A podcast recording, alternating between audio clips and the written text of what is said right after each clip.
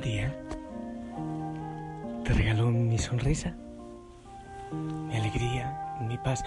De hecho, hay muchas veces que te regalo mi cansancio, mi tristeza. Pues hoy que recibas mi sonrisa, mi alegría y mi paz. Allá donde tú estás, en el rinconcito del mundo, donde estés, desde donde te unas a la familia Osana en oración. Sabes que millones de personas oran por ti, por esa realidad que estás viviendo. Ponle ánimo. No estás en soledad y sobre todo el Señor está contigo. La Madre María, los santos, la Iglesia. Estamos luchando. Y por este, por esta fusión especial que el Señor está regalando a la Iglesia. Siéntete parte, involúcrate. Hoy pedimos la intercesión de santos Dionisio Obispo y compañeros mártires, también de San Juan Leonardi, presbítero. Y que el Espíritu Santo venga a tu vida, a mi vida, que toque nuestro corazón, que nos llene de gozo, de paz también a los enfermitos o a los que cuidan enfermitos, que el Señor les regale la sanidad de manera especial, que haga su santa voluntad. Bueno, pues sabes que hemos estado hablando eh, de Jonás y yo quiero que continuemos. Ya, estamos terminando este eh, pequeño proceso mm, acompañando a Jonás en esta experiencia de huida, de desierto, de que el Señor vuelve y le dice, sí, es que ratifico tu misión, anda Nínive. Y luego, a pesar de su pereza y negligencia, eh, la, la productividad que tuvieron sus palabras en Nínive.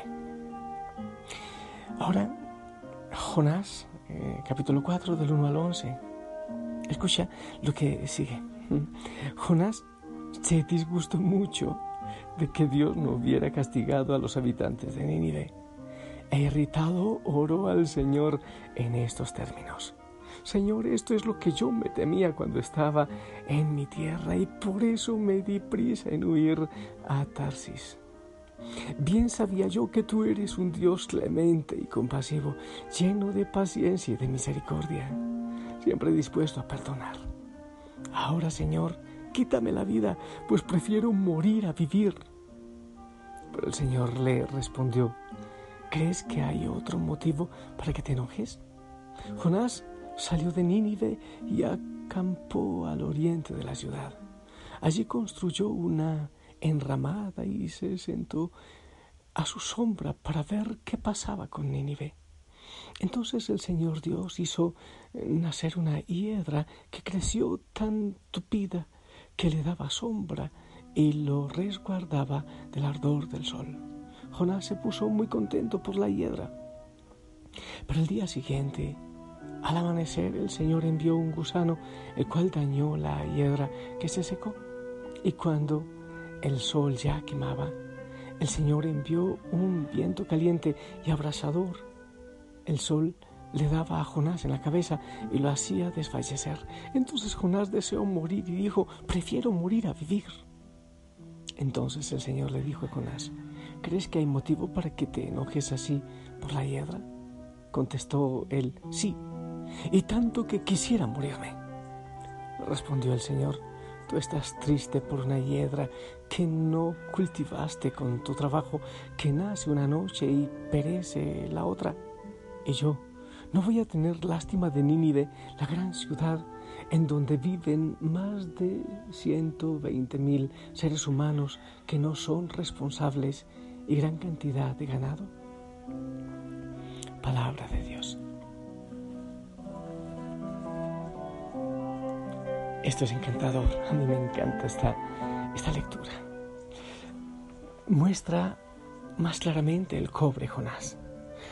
Por eso yo huí, porque tú eres misericordioso. En otras palabras, porque yo no quería que tuvieses misericordia con ese pueblo. Imagínate tú, ¿cómo iba a querer predicar Jonás para sus enemigos? Y claro, imagínate tú el ánimo con que este hombre predicó a Nínive y Dios de esa predicación mediocre hizo una obra maravillosa de salvación para Nínive.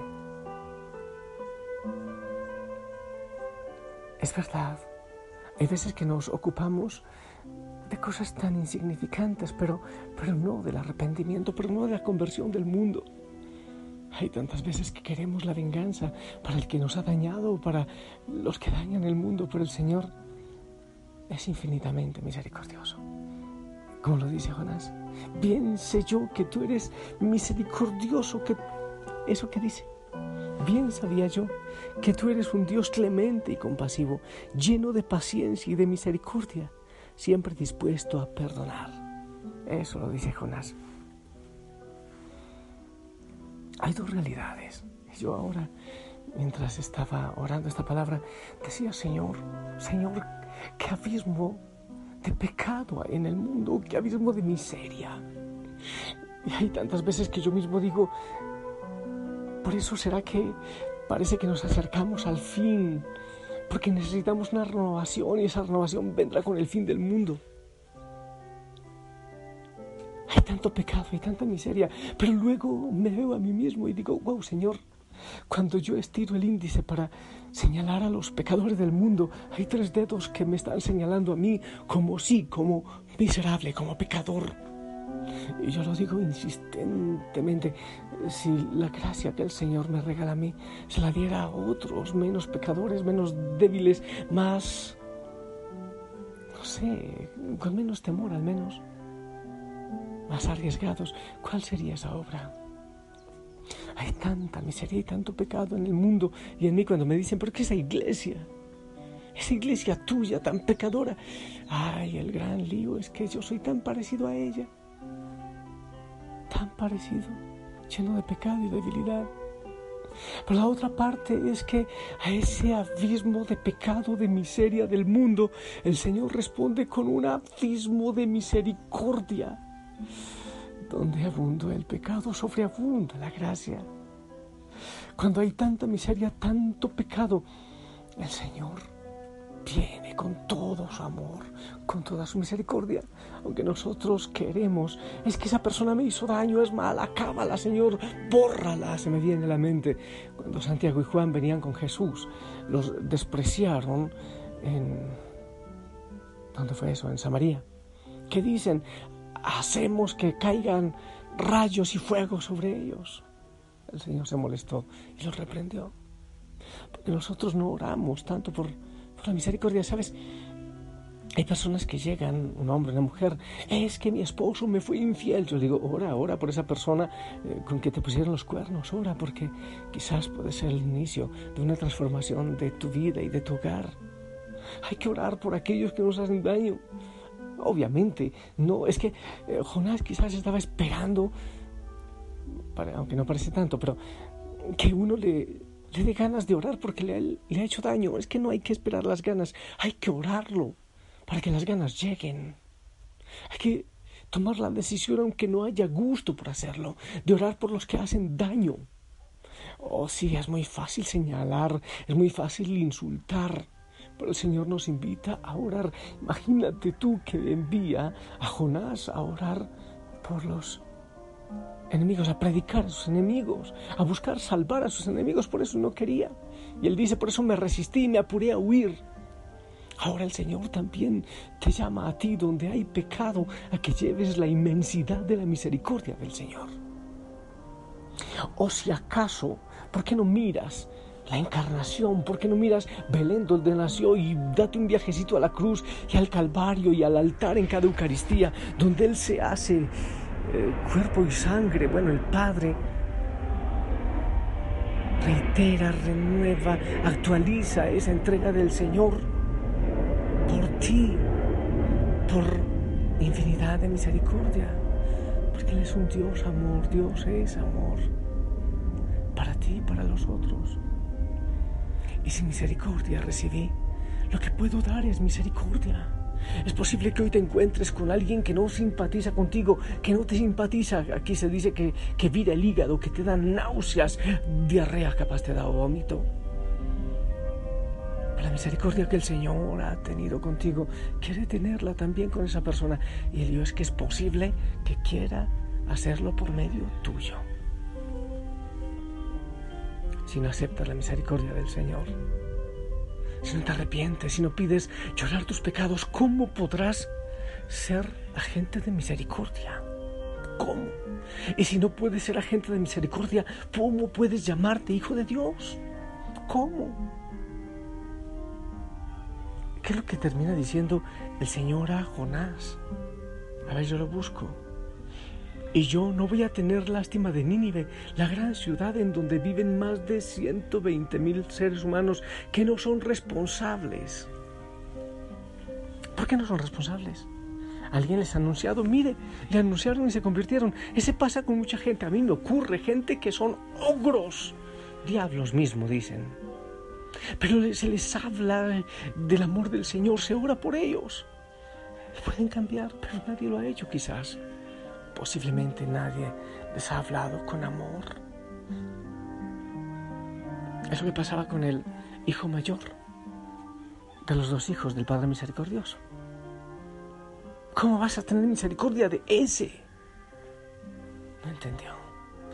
Había vivido siempre con el Padre, pero no había entendido. La misericordia quiere decir que tú y yo estamos llamados a anunciar y a predicar la misericordia, el abismo de, de, la misericordia, la infinitud de la misericordia del Señor. Predicársela a aquellos que están metidos en el abismo de pecado, como tú y yo, en tantas oportunidades. Podridos de pecado, y viene el Señor y nos encuentra.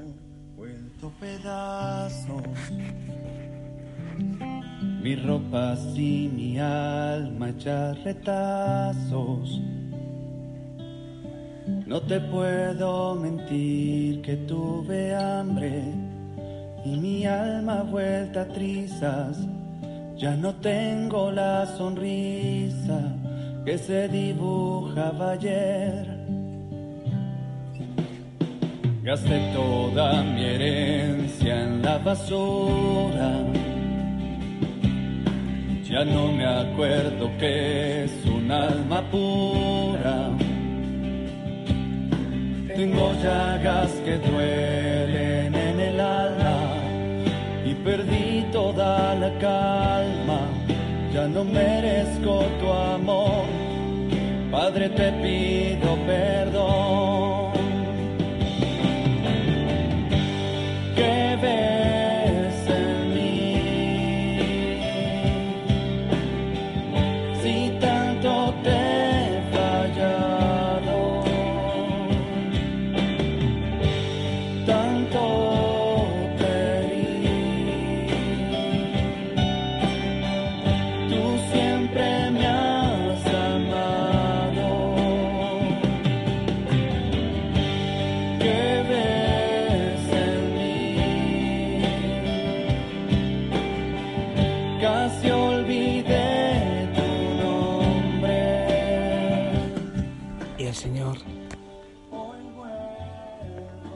Cuenta a Jonás que se preocupa por una hiedra que hoy nace y mañana ya se ha secado, pero no se preocupa por los hermanos, por el otro hijo del Padre que necesita misericordia.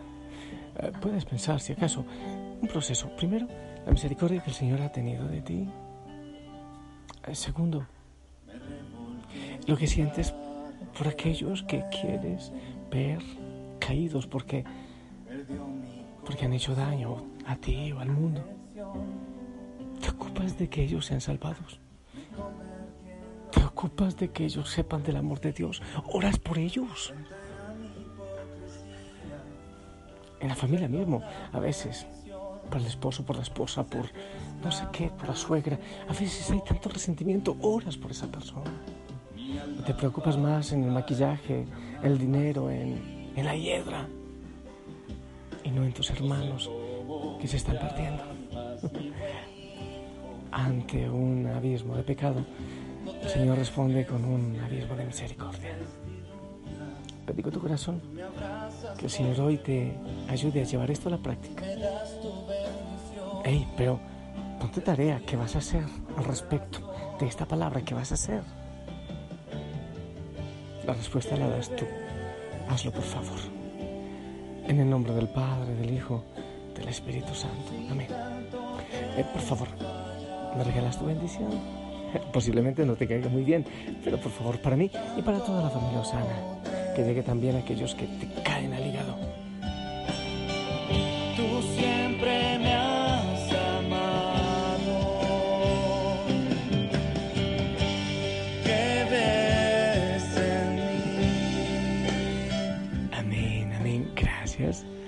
Gracias por tu bendición. Yo te amo en el amor del Señor. Te envío un fuerte abrazo. Ponte el uniforme. Anda, lleva una sonrisa. No una sonrisa burlona, una sonrisa de Dios para aquellos que no te caen bien.